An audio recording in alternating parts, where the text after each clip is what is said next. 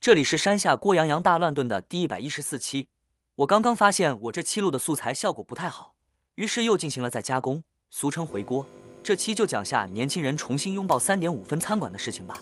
据媒体报道，近日有关评分低的店可能更好吃的话题登上了热搜。那很多的网友啊，仿佛是遇到了知音一般，在评论区里面是纷纷分享了自己在高分网红餐厅踩雷、爱吃的餐厅却只有三点五分的经历。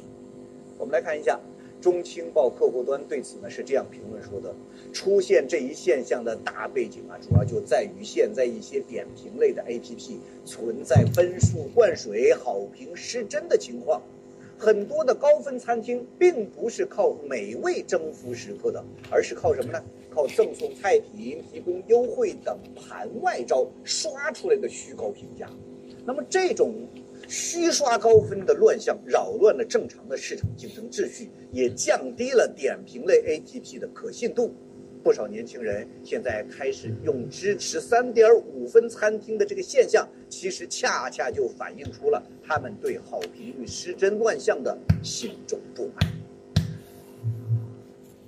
越来越多的年轻人开始热衷于寻找评分低的餐厅，似乎发现了一颗隐藏在评论区的味蕾炸弹。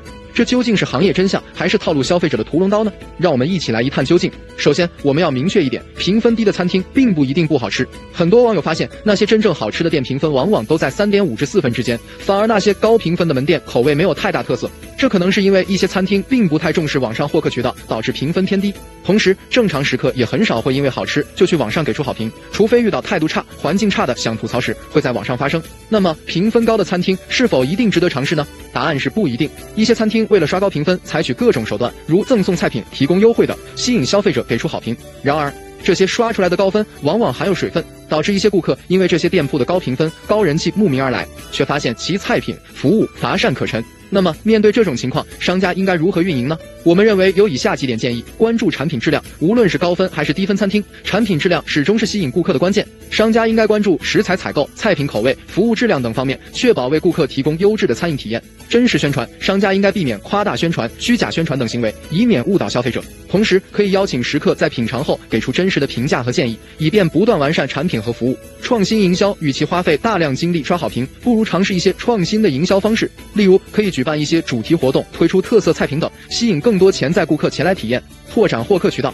除了线上平台外，商家还可以考虑通过线下活动、合作伙伴等方式拓展获客渠道。例如，可以与周边商家合作，举办美食节、优惠券互换等活动，互相引流。倾听顾客声音，商家应该关注顾客的反馈和建议，及时调整产品和服务。可以设置顾客意见箱，或者定期举办顾客座谈会等活动，了解顾客的真实需求和期望。最后，我们呼吁广大网友在选择餐厅时，不要盲目追求高评分，而是要结合自己的口味和需求进行判断。同时，我们也希望相关部门能够加强监管，打击虚假宣传和刷好评等行为，为消费者提供一个更加公平、真实的餐饮市场环境。总之，无论是高分还是低分餐厅，只要关注产品质量、真实宣传、创新营销、拓展获客渠道，并倾听顾客声音，就有可能赢得年轻人的青睐。好了，山下锅听完看完音频视频材料。当时直播的时候，猛然想到了寻味顺德纪录片的牛展。这里为各位观众简单科普一下牛展。牛展是一家在顺德目前还健在的餐厅，当时是因为他家煲仔饭以及老板的独特风格而闻名。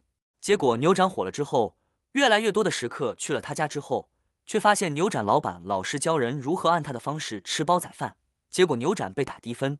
直到最近我查大众点评，稍微分起来了点。我个人觉得人们打低分。并不一定是觉得他的方式吃煲仔饭不正宗，而是牛展的老板当时的态度吓跑了人，因此我当时才会大声疾呼：“傻孩子，遇见牛展那样的店，快跑啊！”